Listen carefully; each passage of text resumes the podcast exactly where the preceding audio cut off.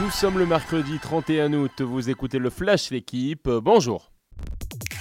L'embarras du choix pour Igor Tudor. L'entraîneur de l'OM dispose de plusieurs cartes pour triompher ce soir face à Clermont. Cinquième journée de Ligue 1 ce mercredi. Marseille, deuxième, dispose de 8 à 10 milieux de terrain en attendant l'arrivée probable de l'Ukrainien Malinowski, joueur de Bergame.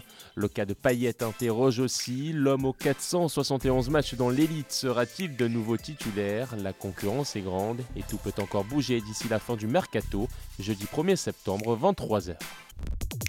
Un petit mot de Ligue 2, Caen conserve la tête après son match nul hier à domicile face à Pau, rencontre que vous avez suivie sur la chaîne L'équipe. Les Canets qui voient revenir à un point, les Bordelais très en forme, les Girondins victorieux 4-0 de Quevilly-Rouen. Dans le bas du tableau, Saint-Etienne signe à domicile sa première victoire de la saison face à Bastia 5-0. Les Verts, 19e après 6 journées. Un événement que vous avez suivi une énième fois sur la chaîne L'équipe. L'équipe de France de volley s'est imposée face au Cameroun au premier tour du championnat du monde.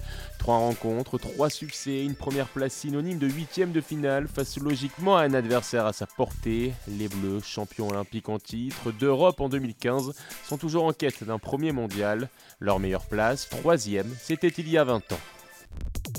US Open, l'un des premiers exploits du premier tour est signé Clara Burel. L'Arenaise de 21 ans a éliminé la vainqueur de Wimbledon, Elena Rybakina. Burel 131e mondial.